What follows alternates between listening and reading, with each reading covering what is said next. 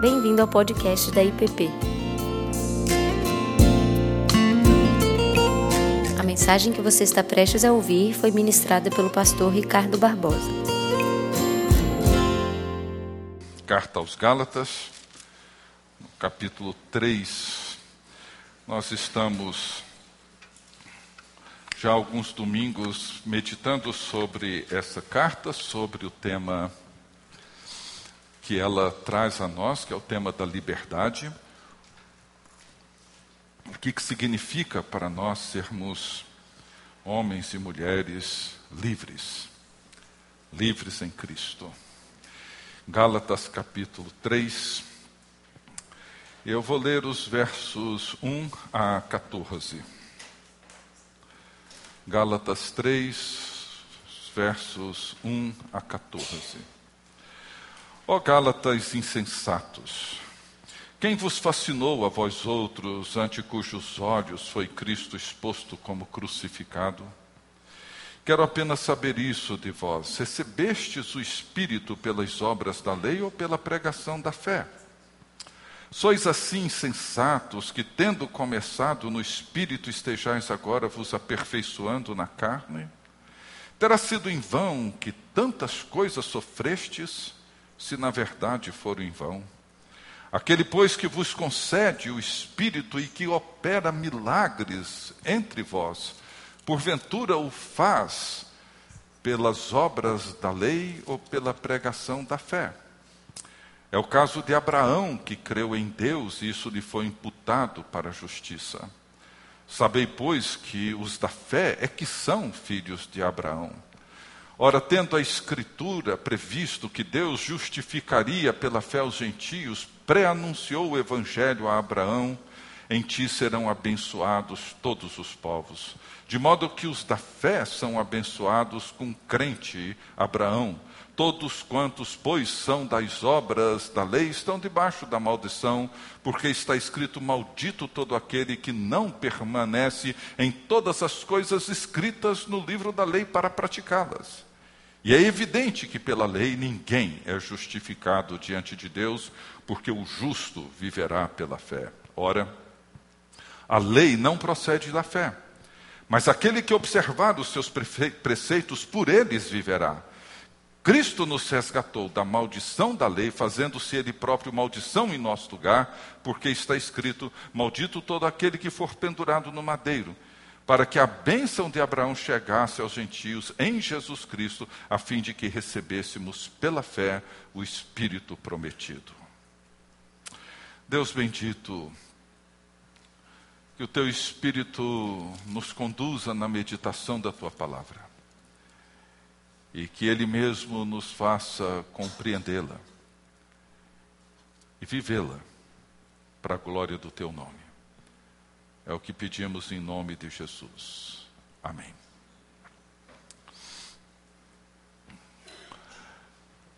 Todos nós sabemos que é muito fácil perdermos a perspectiva.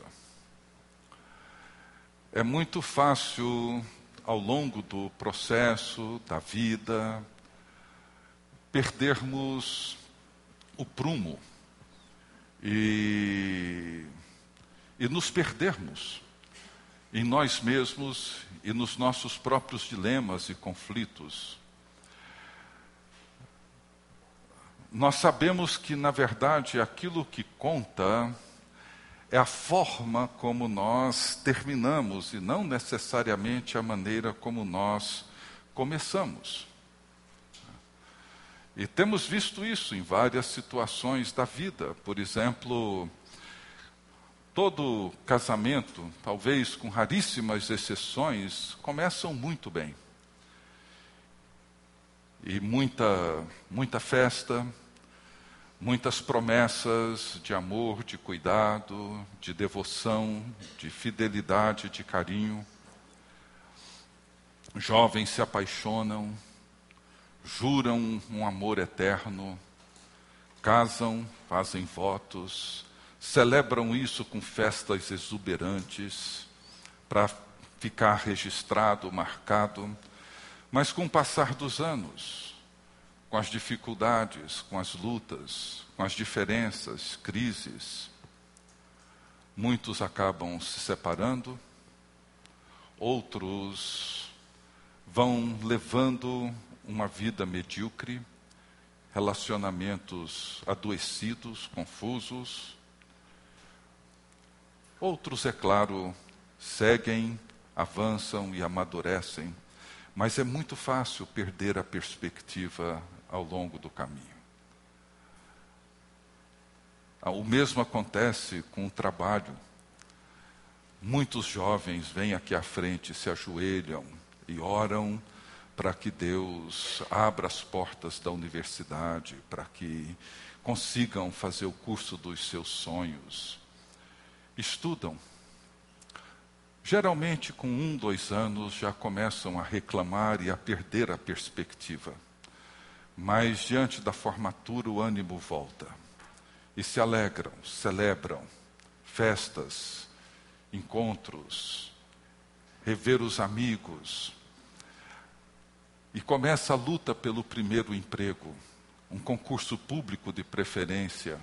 Voltam, ajoelham, oram, buscam a Deus, clamam, passam num bom concurso, com poucos anos, reclamam do salário congelado, reclamam do chefe intransigente, tornam-se murmurentos, amargos, indiferentes, frios, todo aquele altruísmo que os levou a se dedicarem àquela ou a outra profissão, qualquer que seja, de repente nada daquilo tem sentido, tem valor, tem significado, tudo aquilo se perde dentro desse processo amargo onde nós nos tornamos pessoas muito autocontidas, autocentradas, onde todo o nosso altruísmo se dá, dá um lugar terrível ao nosso egoísmo. A mesma coisa acontece com a religião. Começamos bem, começamos aceitando a Cristo e reconhecendo o seu grande amor por nós, experimentamos perdão no meio de tanta culpa, de tanta inadequação, nós nos vemos perdoados. E nos colocamos diante dele, reconhecemos que somos tão limitados, tão impotentes, oramos, confiamos em Deus, buscamos a Deus, consagramos a Ele a nossa vida, e com o passar dos anos, trocamos o fervor pelo cinismo, trocamos o sacrifício pela acomodação, trocamos a confiança pela autossuficiência, nos tornamos mais secularizados, frios, indiferentes. Noutras palavras, perdemos a perspectiva.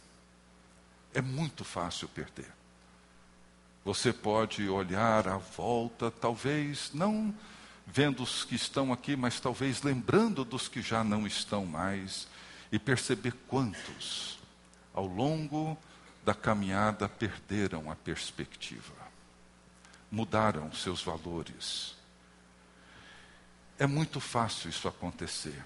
Aquilo que no passado foi uma grande dádiva de Deus, aquilo que no passado foi celebrado como uma grande bênção, torna-se hoje motivo de tristeza, pesar, cansaço, desgosto. E nesse processo, nós nos tornamos prisioneiros de nós mesmos prisioneiros das nossas frustrações, prisioneiros dos nossos, do nosso cansaço, prisioneiros de tudo aquilo que nos amarra e nos prende a ilusões que já não fazem mais tanto sentido. Nesse texto, nos primeiros cinco versículos, Paulo ele levanta cinco perguntas. E eu procurei resumi-las em três, que são perguntas que nos ajudam não só a perceber como é fácil perder a perspectiva e construir prisões emocionais e espirituais e assim perder a liberdade, como é necessário de tempos em tempos revermos a nossa própria caminhada e a nossa trajetória espiritual. Nesse texto, ele começa no primeiro versículo com a primeira pergunta, todas elas absolutamente fundamentais, necessárias para todos nós. Primeira pergunta que Paulo faz é o seguinte: Quem vos fascinou a vós outros, ante cujos olhos foi Jesus exposto como crucificado? Noutras palavras, Paulo volta-se para os cristãos e diz assim: vocês são loucos, vocês, vocês tornaram-se estúpidos a ponto de vocês ignorarem, rechaçarem, deixarem para um segundo plano, perderem o valor do sacrifício, daquilo que Jesus Cristo fez na cruz por vocês. Eles haviam se convertido. O sacrifício de Jesus foi apresentado para eles de uma forma absolutamente clara. Porém, em algum momento, ao longo da caminhada da fé, aquilo foi deixando de ser o centro da vida deles, o centro da experiência espiritual deles, outras preocupações pequenas e secundárias adquiriram proporções imensas, como a circuncisão, e eles foram perdendo a perspectiva. Qualquer cristão, desde o início, ele é treinado, ele é formado, discipulado para reconhecer a centralidade da cruz de Jesus Cristo para toda a vida. Não existe evento mais importante, não existe fato mais central. É o evento através do qual todas as coisas são subordinadas. É o evento que dá sentido e dá significado para todas as outras coisas na nossa vida. A cruz de Jesus Cristo, a sua morte e a sua ressurreição são os elementos que dão todo o sentido e significado. É por isso que, desde então, a cruz tem sido o símbolo do cristianismo. Os judeus convertidos naquele tempo, eles aprenderam sobre a cruz. Eles entenderam o significado dela, foram ensinados a respeito do sacrifício de Jesus, do significado da ressurreição, do mundo novo que a ressurreição abre diante deles, mas em algum momento, eles fizeram da circuncisão e de outras questões da sua própria lei os elementos mais importantes das suas discussões e preocupações e deixaram a cruz no segundo plano. Veja como que Paulo termina o capítulo 2. Ele diz assim nos versos 19 a 21, os últimos três versículos do capítulo 2, ele diz assim: Porque eu, mediante a própria lei, morri para a lei, a fim de viver para Deus. Estou crucificado com Cristo. Logo já não sou eu quem vive, mas Cristo vive em mim. E esse viver que agora tenho na carne, vivo pela fé no Filho de Deus que me amou e a si mesmo se entregou por mim. Não anulo a graça de Deus, pois se a justiça é mediante a lei, segue-se que Cristo morreu em vão. A grande declaração de Paulo aqui é: estou crucificado com Cristo. Essa era a grande mensagem, essa era a grande verdade. A cruz colocou um ponto final em todas as exigências legais, em todos os requerimentos legais para a salvação. Ela aboliu tudo aquilo. E Paulo diz que morreu para a lei, para viver para Deus. E esse morrer para a lei não era simplesmente dizer ela é inútil, não. Era dizer ela não é suficiente, ela não vai realizar aquilo que só Deus, com a sua graça, pode realizar. Então ele morre para isso, ele morre para o seu esforço, ele morre para a sua tentativa de conquistar por si mesmo a salvação, para se ver como um homem justo diante de Deus. Ele percebe que ele nunca, jamais, por mais que ele se esforce, ele vai conseguir alcançar uma justificação diante de Deus. Jamais, pelos seus próprios méritos, ele se veria como um homem justo diante de Deus. Então ele morre para isso. E a cruz é o lugar onde esse esforço de Paulo, esse orgulho de Paulo, essa tendência dele de conquistar as coisas por si próprio, ela, elas morrem. Estou crucificado com Cristo. Isso para Paulo era simplesmente central. Ele não depende mais dele mesmo para ser salvo. Ele morreu para tudo aquilo para então viver para Deus, e isso representou um grande avanço, um avanço sem precedentes e uma grande libertação para ele. A conclusão de Paulo é que qualquer coisa que anule isso, qualquer coisa que torne isso secundário, qualquer coisa que torne isso menor, faz com que o sacrifício de Jesus perca o seu sentido, o seu significado. O problema para o pessoal que Paulo escreveu, os judeus a quem Paulo se dirigia, era a circuncisão. Mas quais são os nossos problemas? De que forma nós podemos hoje anular tornar secundário a cruz de Jesus Cristo e a graça dele. Paulo escrevendo aos Coríntios, ele diz assim: presta bem atenção, ouça. De sorte que somos embaixadores em nome de Cristo, como se Deus exortasse por nosso intermédio. Em nome de Cristo, pois, rogamos que vos reconcilieis com Deus. E ele segue dizendo assim: aquele que não conheceu pecado, ele o fez pecado por nós, para que nele fôssemos feitos justiça de Deus. E nós, na qualidade de cooperadores com ele, também vos exortamos a que não recebais a graça de Deus em vão. O que, que significa receber a graça de Deus em vão? Significa ignorar esse relacionamento, essa reconciliação, tanto em nós, quanto na nossa vocação, na nossa missão de sermos embaixadores em nome de Cristo, levando a todos os homens e mulheres o Evangelho da graça de Deus na qualidade de cooperadores com Ele, também vos exortamos a que não recebais a graça de Deus em vão. Não tratem a graça de Deus como coisa de segunda mão.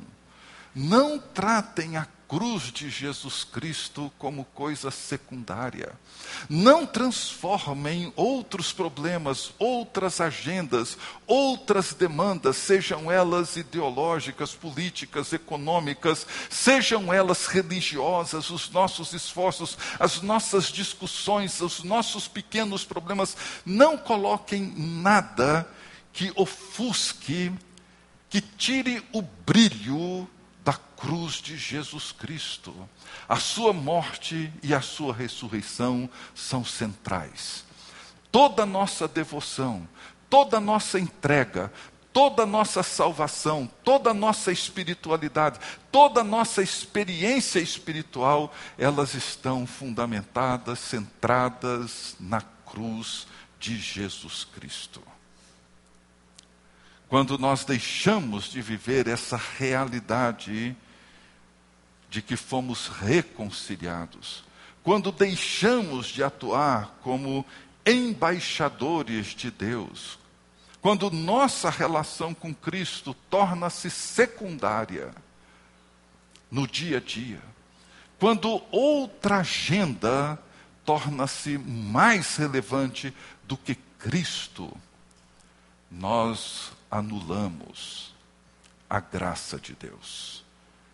Esse, essa era a grande preocupação de Paulo. Gálatas, o que que fascinou vocês? Quem foi que enfeitiçou vocês?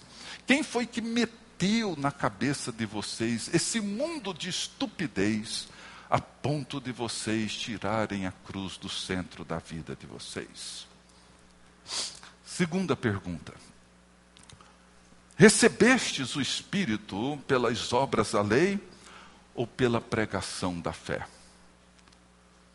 O verbo aqui é receber o Espírito. E existe uma dificuldade, acho que sempre existiu, para muitos cristãos em reconhecer, afirmar a presença do Espírito Santo na vida. Reconhecemos Cristo, aceitamos Cristo pela fé, mas o Espírito não. Eu vivi a minha adolescência e juventude nos anos 70, bem no auge do movimento carismático. E havia um consenso de que receber a Cristo acontecia como um evento de fé e graça de Deus. Mas o Espírito tinha alguns requerimentos. Não era para qualquer um. E eu vivi no meio desse conflito. Acho que muitos aqui viveram. Algumas pessoas me perguntavam se eu era uma pessoa convertida. Eu dizia que sim. E aí vinha a segunda pergunta: já foi batizado com o Espírito Santo?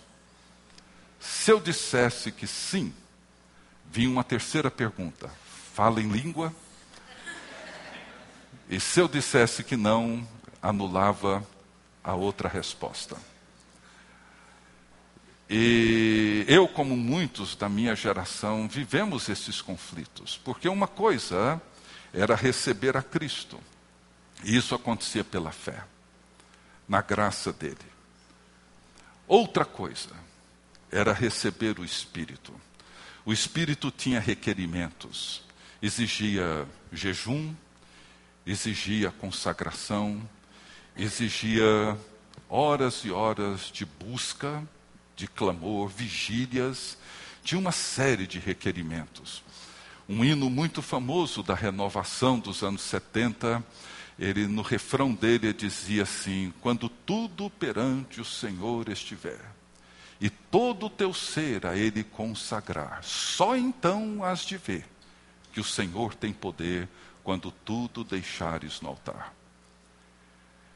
É um hino bonito, é um hino, eu gosto dele. Mas a letra dele não é exatamente aquilo que uma boa teologia recomendaria. O que ele está dizendo é o seguinte: se você cumprir com certas exigências, aí então, e só então, você vai ver que Deus vai te abençoar. E esse é um problema que nós muitas vezes vivenciamos. Revela não só a incompreensão da cruz, mas a incompreensão da própria natureza divina, que é uma trindade, onde o Pai, o Filho e o Espírito Santo nunca são vistos separadamente. É como se houvesse alguma coisa que só o Filho fizesse, outra que só o Pai faz, outra que só o Espírito faz.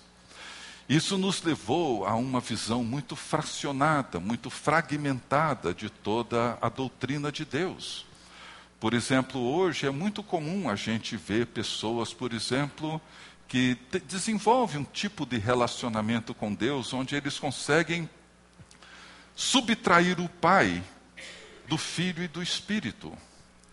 Ou seja, o que importa, você já deve ter ouvido isso, é que nós cremos em Deus.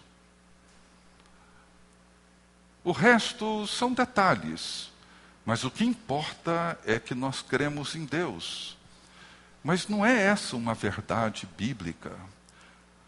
Nós cremos no Deus, Pai de nosso Senhor Jesus Cristo, que nos enviou o seu Filho e por meio do Filho nos enviou o seu Espírito Portanto, Deus fora do contexto da encarnação do Filho e da ação poderosa do Espírito Santo, ele nunca pode ser o nosso Pai.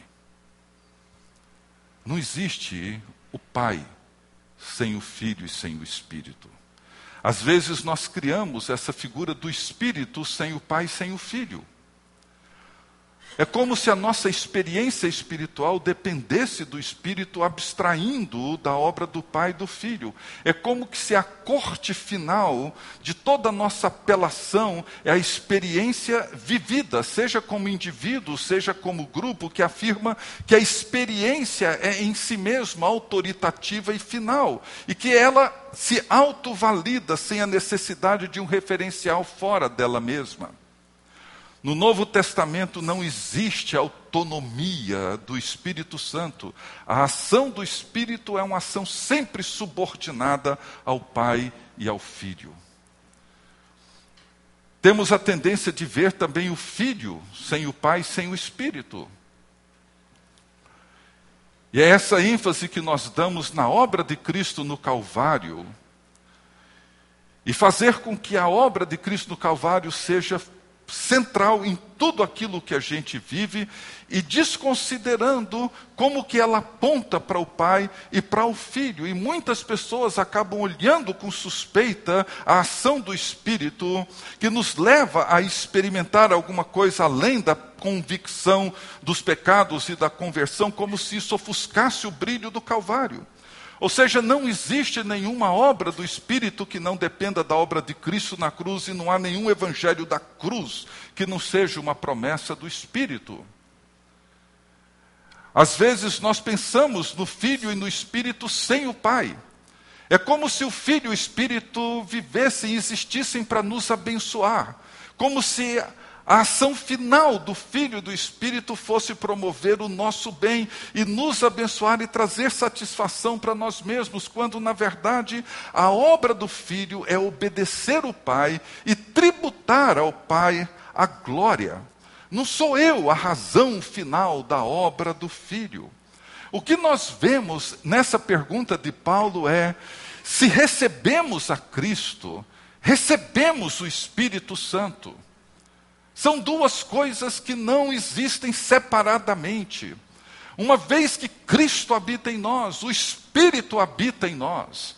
Uma vez que recebemos a Cristo, nós recebemos o Espírito. E se recebemos a Cristo sem o esforço do, da observação e do cumprimento da lei, nós recebemos o Espírito da mesma forma. Não existe nenhum pré-requisito, nenhuma exigência prévia. Deus graciosamente nos dá o Filho e o Espírito nos dá a palavra, o Verbo encarnado e o Espírito. Mas aí vem uma terceira pergunta de Paulo, onde ele diz assim: Aquele, pois, que vos concede o Espírito e que opera milagre entre vós, porventura o faz pelas obras da lei ou pela pregação da fé?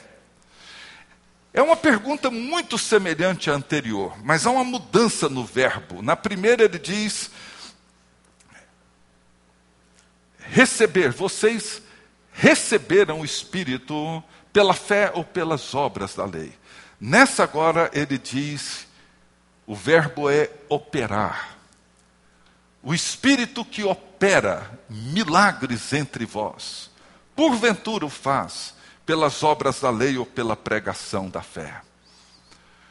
O Espírito que nós recebemos por meio de Cristo, esse mesmo Espírito, Paulo diz, ele segue realizando na nossa vida milagres. Milagres. Toda a vida da fé é um grande milagre. A conversão, o novo nascimento, é um extraordinário milagre.